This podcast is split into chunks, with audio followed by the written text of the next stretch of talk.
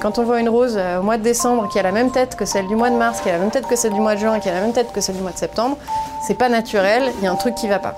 Audrey et Mathilde, fleuristes engagées, soutiennent les producteurs horticoles français et militent pour le respect de la saisonnalité des fleurs. Simone News. Simone News. Simone, News.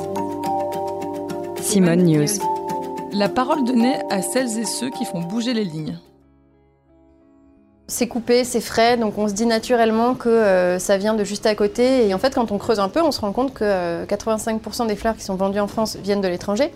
Pas seulement de Hollande, mais aussi du Kenya, d'Éthiopie, d'Équateur, de Colombie, qui sont des gros pays producteurs. Alors que, malgré tout, on a une belle production qui, existe en France. On a deux bassins de production qui sont l'île de France et le Var, qui sont en plus un peu en saison inversée.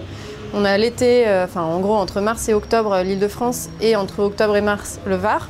Et donc on peut vraiment tenir toute l'année en, fleurs françaises. Les fleurs qui viennent de l'étranger, on, a en gros deux grandes familles. Il y a les fleurs qui, sont, euh, qui poussent en plein champ. Donc là, ça va être beaucoup les fleurs qui viennent de toute la partie sous l'équateur. C'est des fleurs qui sont extrêmement traitées parce qu'une fleur, ça doit être beau. On retrouve dessus des traces de, de pesticides, d'engrais qui sont assez violentes. La deuxième grande famille, celle qui pousse sous serre. Là, c'est par exemple l'essentiel de la production hollandaise. Donc là, ça va être des serres chauffées et éclairées, nuit et jour. Il y a quelque chose de très important à savoir concernant l'impact euh, sur l'environnement des fleurs. Pour traiter un hectare de maïs en conventionnel, on utilise 1,8 kg de pesticides. Et pour traiter un hectare de rose, on utilise 60 kg. Un hectare de bulbe de lys, 110 kg. Il y a grosso modo un facteur 100 entre ce qu'on est OK pour mettre sur des fruits et légumes et ce qu'on va mettre sur des fleurs. Et euh, malheureusement, ces pesticides, ils ne s'arrêtent pas à la terre qui pollue, ce qui est déjà un gros scandale.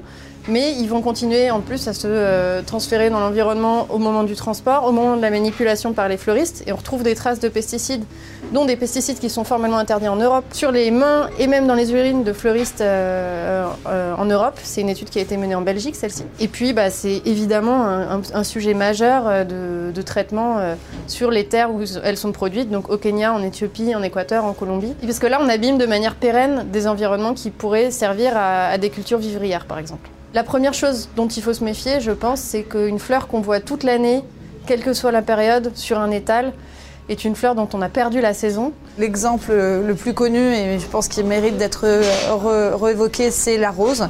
Euh, la rose, c'est clairement pas une fleur d'hiver. Donc on peut en trouver, euh, mais c'est vrai que là, on, va aller sur des serres chauffées en culture intensive.